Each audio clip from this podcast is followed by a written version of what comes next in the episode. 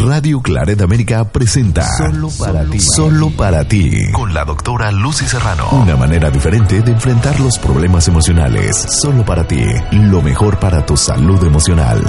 Iniciamos. Hola, ¿qué tal querido Radio Escucha? Muchas gracias por continuar con toda la programación de Radio Claret América. Le damos la más cordial bienvenida a este su programa solo para ti, con la titular de este programa, que le damos también la más cordial bienvenida a la doctora Lucy Serrano. Doctora, ¿cómo está? Muy buenos días. Muy buenos días, pues aunque siempre digo lo mismo, pero me la creo bien y de buenas. Es bien importante repetirnos todas esas frases, eh, doctora, especialmente para hacer de este día, pues un día mucho mejor, con todos sus eh, van y bienes de, pues, que, que, lleva eh, cada día, pero repetir este tipo de frases realmente ayuda, doctora.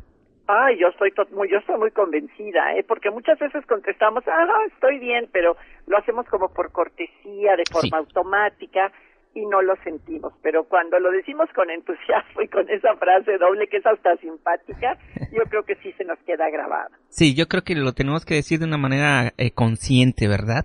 Eh, y de hecho acompañado también con la manera tener conciencia de cómo nos paramos, cómo estamos hablando, nuestros gestos, eh, si estamos encorvados, cómo estamos caminando, en fin, eh, es un ejercicio que al inicio como que cuesta, como que se nos olvida, pero ya después si lo hacemos un hábito, realmente los resultados son sorprendentes, doctora. Totalmente de acuerdo contigo, Jorge. Muy bien, hablando de esos van y vienes, eh, doctora, de esas eh, emociones que luego nos ponen un poquito tristes o nos ponen muy alegres, eh, me gustaría saber si podemos aterrizar esto de lo que hemos estado platicando, pero con eh, las emociones y las parejas, doctora, porque resulta que hay ocasiones en que cuando nuestra pareja está triste, nosotros nos ponemos tristes también, o si está muy alegre, pues lo mismo pero siempre debe de haber un balance, siempre debemos de tener el control de no arrastrarnos por esos sentimientos, por esas emociones que podrían afectar a ambas personas. Alguien debe de tener el control, doctora. Eh, no exactamente control, porque la palabra control me suena como que quieres controlar al otro, sino el equilibrio, el balance, la prudencia, la ecuanimidad. Eh, eso, eso me gustaría más ese vocabulario. Suena mucho mejor. Sí, suena mucho mejor. Aprendí algo nuevo. Sí. Ok, pues bueno, mira, vamos a empezar haciéndole algunas preguntas al, a nuestro público y vaya, aunque las contesten mentalmente. Eh, la primera es esta, ¿qué tipo de emociones crees tú que te pueda provocar una pareja? Y vamos a dividirlas en las emociones positivas y en las emociones negativas. No dudo que mucha gente diga, bueno, eh, cuando está uno alborotado, emocionado, enamorado al principio, una pareja me genera ilusión, alegría, entusiasmo, ganas de vivir, optimismo, toda, toda una cascada que inclusive químicamente está comprobado que, que, que sí se provoca en ese estado de enamoramiento. Y, y te sientes de maravilla, o sea, hasta la gente te dice te brillan los ojos, este, que, que, qué energía traes, qué vitaminas tomas, qué crema te untas, de, de cómo se nos ve a través de toda esa serie de emociones tan agradables que nos provoca una pareja. Pero también vemos el lado contrario. También hay momentos en que una relación de pareja te provoca emociones muy poderosas, pero del lado negativo. Tristeza, dolor, rabia, frustración, duda, este, baja de autoestima. Si te fijas, eh, eh, puede llegar a ser cosas muy, muy, muy extremas y por eso es tan importante el poder analizar de qué forma nuestras emociones se enganchan a nuestra pareja. Fíjate, hay otra pregunta. Piensen en la persona a la que más han amado a nivel emocional, así un amor intenso, pasional, donde te entregaste al 100%. Y también quiero que pienses quién es la persona que más te lastimó emocionalmente. Aunque no lo creas, Jorge, generalmente es la misma persona. Ahorita si alguien se les vino a la cabeza, puede ser algún exnovio, alguna exnovia, una pareja que te dejó, que te puso el cuerno. Eh, es increíble cómo ciertas relaciones, ciertas interacciones de pareja pueden sacar o lo mejor o lo peor de ti. Y aquí también a qué me refiero. tus emociones, o sea, eh, eh, que son derivadas de esta interacción con la pareja, pueden hacerte a ti ser una persona generosa, noble, afectiva, altruista, o también puedes, pueden sacar de ti cosas que ni tú te imaginabas que tenías. Yo he escuchado gente que me ha dicho, no, pues yo era muy tranquilo, muy tranquila. Ay, pero con esta pareja siento que me desquicio, o sea, me saca una rabia, me saca una furia, saca una parte de mí tan negativa, o que me han dicho, yo no antes no era celoso, no era celosa. Ay, pero me hace cada cosa que, que me hace desconfiar y que ya estoy obsesiva y paranoica. Y créeme que te aseguro que muchas personas están identificando con lo que digo. Eh, otra cuestión, no solo la interacción de la pareja, sino cuando tú eres muy codependiente, tu engancha a las emociones del otro tiene que ver con una especie como de monitoreo. ¿A qué me refiero monitoreo? Hay, hay este, pacientitas mías que me han dicho, ay, cuando abro los ojos lo primero que hago es voltear a ver a mi marido. Si veo cara de que él está enojado, de inmediato, por muy alegre y optimista y contenta que yo amanezca, de inmediato empiezo a ponerme nerviosa, a ponerme angustiada, este, tengo miedo de que en cualquier momento explote, o al revés, si monitorean, o sea, están checando con qué cara, con qué ánimo está la pareja, dicen, ay, entonces estoy tranquila, estoy contenta, estoy feliz. O sea, donde de veras es ese subivaje emocional, donde te vuelves casi casi una marioneta, un títere, de acuerdo a las emociones de la otra persona. Bueno, eh, hasta ahí si ustedes se identifican con esto eh, y creen que es parte natural de, de, de interactuar ya de una forma tan profunda, sobre todo a nivel pareja, eh, ¿qué podemos hacer para que esto no se nos convierta en una cuestión enfermiza, en una cuestión dañina, en una cuestión que genere más y más conflictos?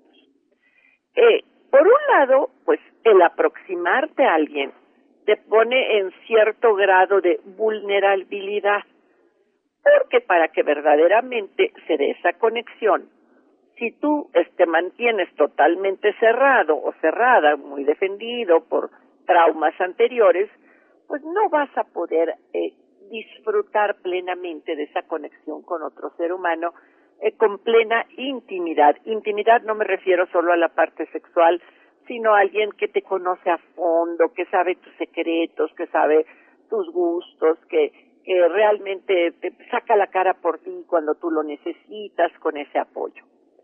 Pero esta vulnerabilidad que implica que también nos conectamos con cosas no resueltas del pasado. ¿A qué me estoy refiriendo?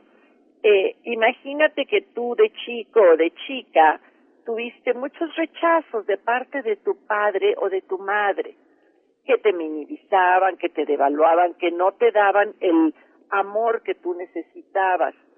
Entonces, cuando tu pareja muestre conductas similares, eso lo va a potenciar, lo va a detonar en más en ti.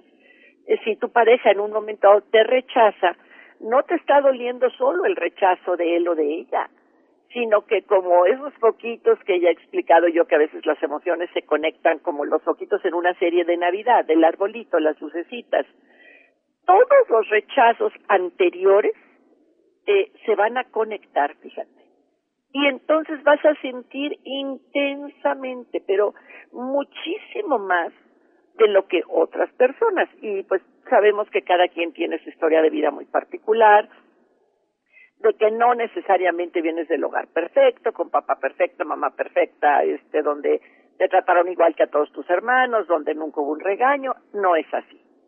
Y sí necesitamos conocernos más a nosotros mismos, cuáles son nuestros lados flacos, no tanto para defendernos, porque ya dije que si te defiendes, pues tampoco hay la apertura suficiente para esa interacción más profunda. Tiene que ser un muy buen equilibrio.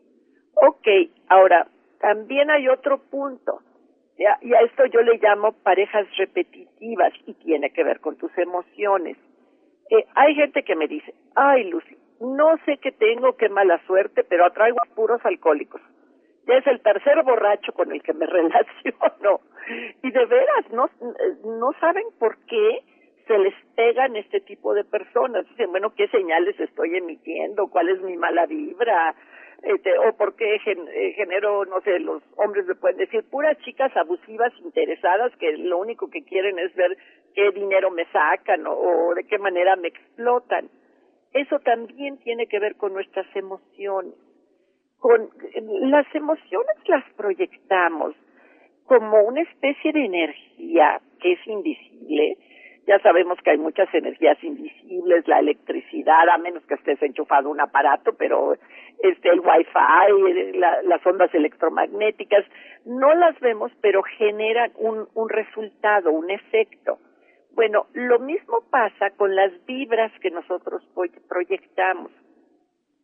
Si tú proyectas una determinada vibra de acuerdo a tus emociones, y que la gente las lee, no tienes a fuerzas que este que, estar así en un mar de lágrimas para que los demás vean que estás triste, ni tienes que estar dando gritos y sombrerazos y aventando cosas para que la gente lea que tú estás enojado. De veras es muy sutil, como que sí nos podemos percibir los seres humanos los unos a los otros de cuál es nuestro estado de ánimo. Hay que tener mucho cuidado con lo que tú proyectas. Porque, por ejemplo, si tú proyectas debilidad, vas a generar abusos. Si tú proyectas eh, lo contrario, por ejemplo, que eres una persona de carácter muy, muy agresivo, pues lo único que vas a generar a tu alrededor es gente que te tenga miedo. Ojo, no nada más con, con la pareja que escoges y cómo te conectas con, con las emociones de esa pareja, sino también lo que tú estás proyectando que genera algo que ya he mencionado que se llama el complemento negativo. Todos quisiéramos que pues vivir en un mundo de Disneylandia, todo bonito, así príncipes, princesas, por amor eterno, las canciones, pero sabemos muy bien que no es así. El terreno de las emociones tiene muchos vericuetos. Este sí, es como una carretera ahí que hay que saber muy bien cómo manejarla. Y insisto, no es controlar las emociones. Una persona demasiado controlada es un robot, es una persona rígida, es una persona insensible. Inclusive la gente que no demuestra, que no es muy demostrativa, eh, en el fondo no significa que no sienten, ¿eh? Yo he visto personas que tú las ves y dices, no, es, es un témpano de hielo, no, no me doy cuenta de absolutamente nada, pero por supuesto que, que lo están sintiendo, aunque, aunque no sea tan externo. Bueno, con todas estas reflexiones vamos a ver qué es lo que podemos hacer, de qué manera podemos estabilizar nuestras emociones, de qué manera podemos interactuar, convivir, disfrutar de la gente a nuestro alrededor, porque por supuesto que a todos nos gusta que nos aprecien, que nos valoren, que nos tomen en cuenta, que nos halaguen, que piensen bien de nosotros, que nos muestren pues mucha aceptación. Pero tampoco queremos ir por ahí con el corazón en la mano a que nos destruyan, a que nos hagan pedazos, a que nos amarguen todo el día o la semana o el mes, a, que acabemos pues totalmente con la autoestima hecha añicos.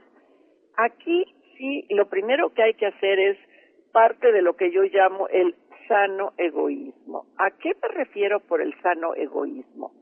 No es eh, ver de qué forma perjudicas a tu pareja o tomas ventaja o te aprovechas o, o no estás ahí cuando, cuando la persona te necesite. Pero el punto sería no entregarte al 100%.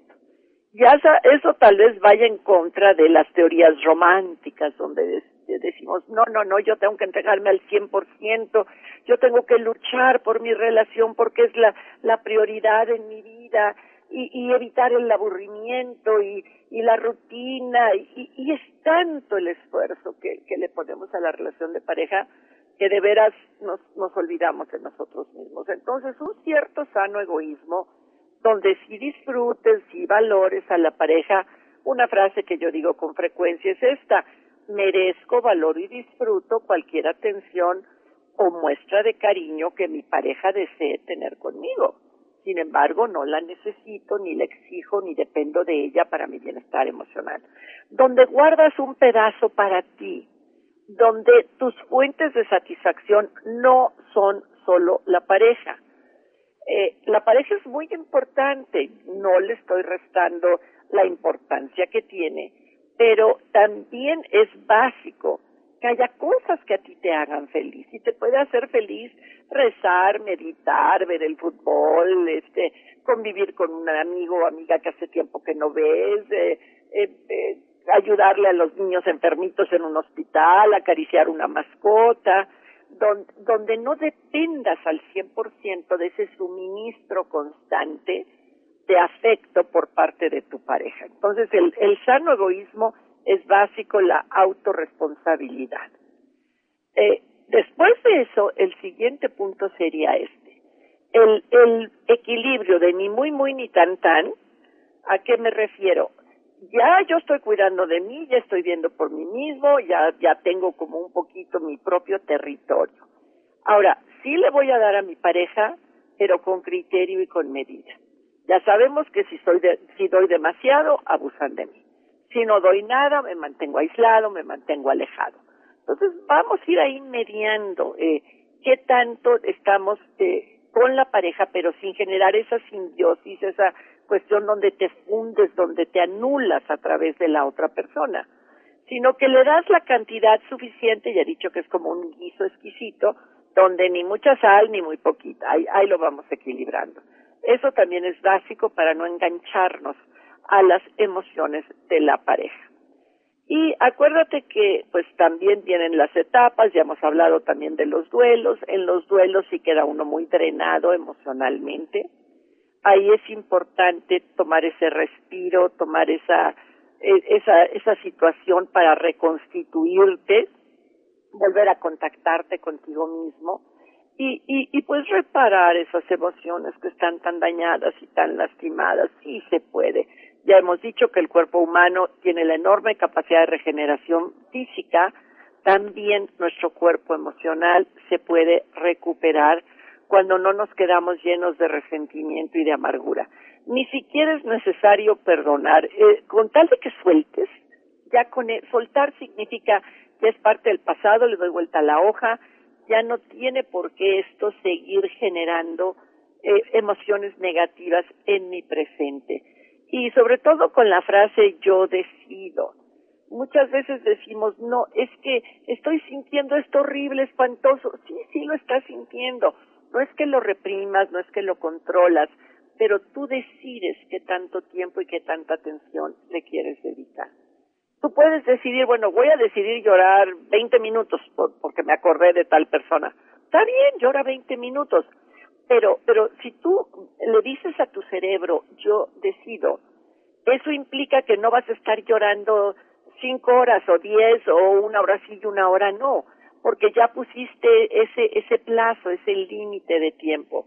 Acuérdense que el yo decido es fundamental si lo vemos desde esa perspectiva que sí de cierta manera está en tus manos.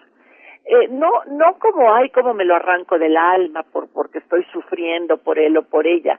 No, no trates de arrancártelo del alma. Tú eres quien verdaderamente vas a decidir cómo te vas a manejar en tus emociones.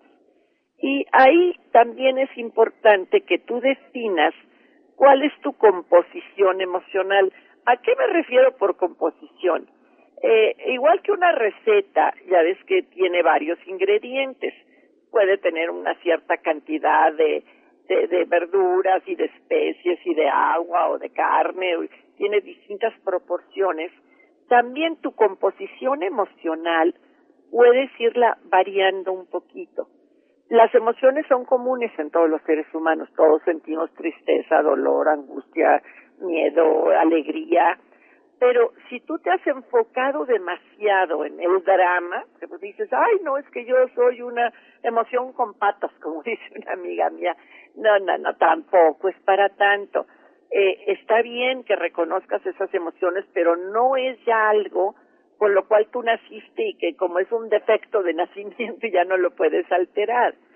Puedes seguir honrando tus emociones, pero empieza a fortalecer tu parte también racional y lógica para que entonces tu composición emocional esté más equilibrada.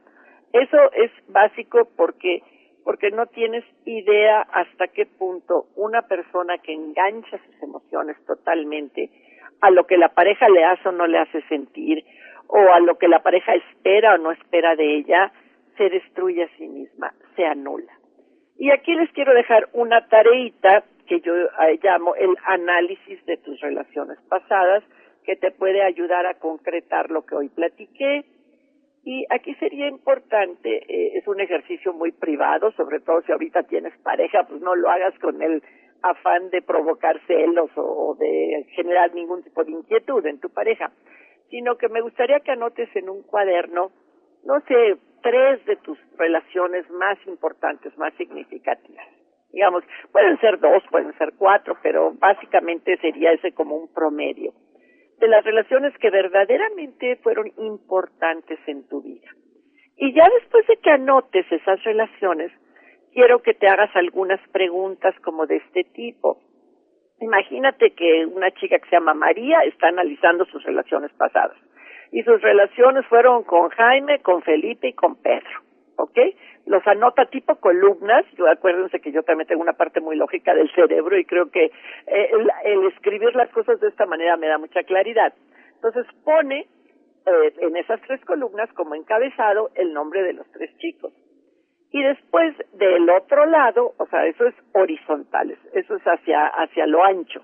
Y luego vertical, que es hacia abajo en la columna, pone este tipo de preguntas. Una sería, en esta relación, ¿quién mostró más interés? Y entonces tú empiezas a ver patrones.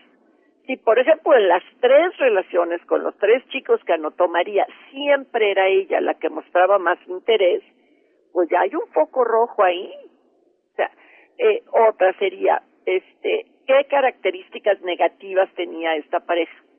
Si anotas que los tres eran alcohólicos o los tres eran mujeriegos, nuevamente tú tienes que decir, pues como que ya es hora de que cambie yo mi perfil, ¿no? El, tipo de, el casting, de, del tipo de, de personas que yo estoy eligiendo que interactúen en mi vida o la forma en que yo me estoy comportando hacia ellos. Eh, las características eh, quién, no sé, quién aportaba más económicamente. ¿Era yo la que siempre pagaba las cuentas? ¿Las pagábamos equitativamente? ¿O era él el que siempre pagaba las cuentas? ¿Quién era más amoroso? ¿Quién era más honesto en la relación? No para que tú te pongas ni como la persona santa y perfecta, ni como que siempre le eches la culpa al otro. Nuevamente, este tipo de cuestionamientos es para ver patrones, para ver ¿Qué, ¿Qué es lo que tú estás haciendo de manera repetitiva y no te das cuenta? Esta otra pregunta es muy importante. ¿Cuál era mi estado de ánimo cuando yo lo conocí? Si tú constantemente te relacionas con personas cuando andas muy triste, muy solo, muy vulnerable, muy, muy falto de compañía, no vas a jalar a gente positiva a tu vida. Vas a jalar o a gente igual de enferma que tú, o a gente que te quiera controlar porque ve tu debilidad, o a gente de la cual tú te cuelgues porque supuestamente crees que esa persona te va a dar fortaleza. Entonces, ah, chequen lo que les dije de tu composición emocional muy particular, del análisis de tus relaciones pasadas, de qué cuestiones de tu infancia no resueltas que tengan que ver con la emoción del rechazo, del coraje, de la injusticia, puedes trabajar con buenos libros, con una buena terapia y créeme que eso te va a ayudar muchísimo más a manejar las emociones cuando tengas a una pareja de una forma más sana, de una forma más equilibrada.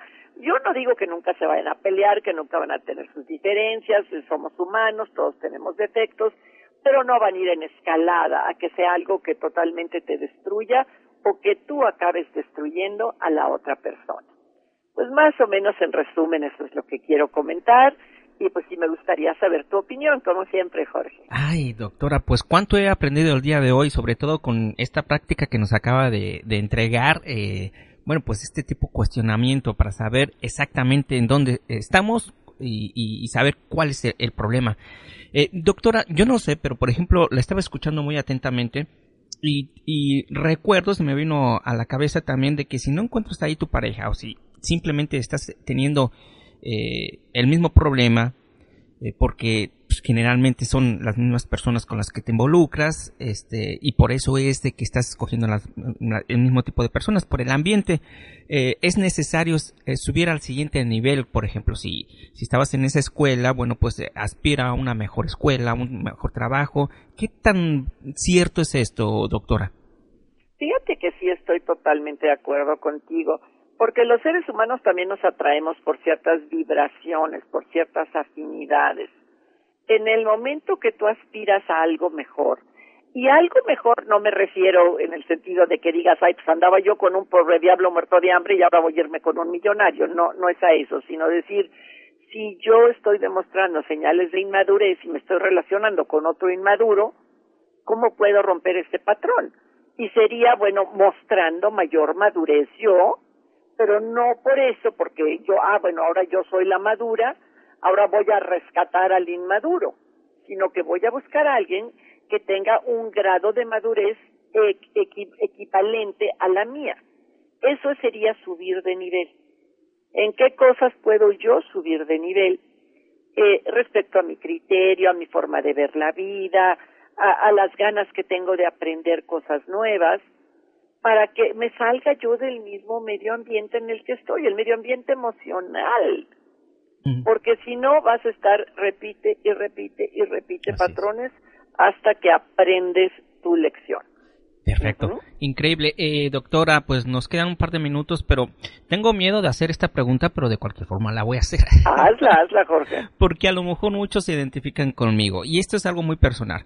Estábamos hablando sobre las emociones y la pareja que, en donde existe el que transmite la emoción y también el, el receptor, ¿verdad? El que recibe esa, esa, emoción. Eh, esto se puede aplicar también a los jefes eh, eh, de trabajo, a los que tienen alguna responsabilidad, doctora, porque de manera muy personal, a mí me pasó algo, una experiencia en donde pues yo tenía que dirigir un proyecto y, y pues todo esto, ¿no?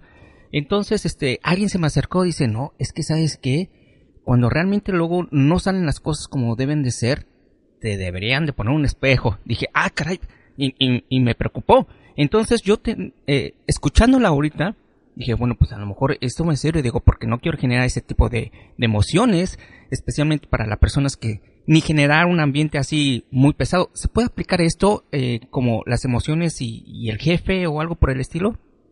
Sí, mira, eh, a veces cuando tenemos un jefe, nos puede pasar cualquiera de dos cosas. Una es que nos mimetizamos. Mimetizamos es necesito tanto la aprobación de mi jefe que si mi jefe es workaholic y trabaja a diario en lugar de ocho horas trabaja doce, yo quiero ser como él y, y o quiero quedar bien con él para que me apruebe. Entonces yo también, aunque no esté de acuerdo y sepa que afecta mi salud, yo también voy a trabajar 12 horas. Eso es mimetizarte. Si mi jefe es gritón, yo también voy a ser gritón. Sí. Y eso no siempre es bueno porque ni te consigue la total aprobación de tu jefe y él es él y tú eres tú. Okay. La otra es ser reactivo con tu jefe. ¿Qué sería ser reactivo? Que tu jefe te grita y entonces tú empiezas a decir no se vale, no es justo, cómo es posible, empiezas a murmurar, empiezas a sentirte la víctima, empiezas a, hacer chismes en la oficina, empiezas a sentir que no te valoran son, son extremos de mimetizarte, de ser reactivo. Eh, también a veces eh, tú puedes decir, ok, si me está tocando este tipo de jefe, ¿cuál es mi lección aquí? ¿Qué es lo que tengo que aprender? ¿Cuánto tiempo quiero quedarme aquí? Pero sin meter miedos. Miedos es, eh, bueno, ¿y si me corren? ¿Y si me quedo sin dinero? ¿Y, después con qué mantengo a mi familia? Chécate hasta qué punto estás aprendiendo esa lección. Porque, porque también depende de tu concepto de lo que es la autoridad. A la autoridad sí se le debe respetar. Mm. Yo no digo que no haya un respeto y, y no te le vas a poner al brinco a tu jefe ahí a discutir. Mm. Pero también si tú te estás sometiendo demasiado con un jefe, te va a pasar una de dos cosas. O cuando llegues a tu casa también te vas a someter con tu pareja o te vas a desquitar con tu pareja. Ah, tu jefe te gritó, tú vas y le gritas a tu pareja por la impotencia y por la frustración. Entonces, estas relaciones con los jefes también influyen en otras áreas de nuestra vida, Jorge. Qué bárbaro, es, que, es que todo está conectado. Es, es eh, muy bonito este, tener este tipo de conversaciones. Siempre nos aporta algo interesante, doctora, y lo más importante, que tenemos que aplicarlo en nuestro diario vivir. Claro que sí, Jorge. Doctora, muchas gracias. Gracias a ti y pues mucha salud a todos nuestros radioescuchas. Y le mandamos un fuerte abrazo desde la ciudad de Chicago a usted, doctora. Gracias también para ti y para tu familia, Jorge. Gracias. Y a usted, querido Radio Escucha, también le mandamos un fuerte abrazo. Por favor, continúe con toda la programación de Radio Clareta América. Contacte a la doctora Lucy Serrano, bien fácil, en su computadora o en su teléfono inteligente. solamente escriba www.lucyserrano.com.mx. Ahí está toda la información para que tenga una charla virtual agradable con la doctora Lucy Serrano en caso de que no viva en la Ciudad de México. Si vive en la Ciudad de México, ahí está también la dirección, número telefónico para que pueda tener el contacto directo con la doctora Lucy Serrano. Cuídese mucho, por favor. Esperamos que contar con su presencia la próxima semana. Le mandamos un fuerte abrazo. Hasta luego. Radio Claret América presentó Solo para ti con la doctora Lucy Serrano. Sus comentarios son importantes para nosotros. Contáctanos en radioclaredamerica.com o contacta a la doctora Lucy Serrano en lucyserrano.com.mx.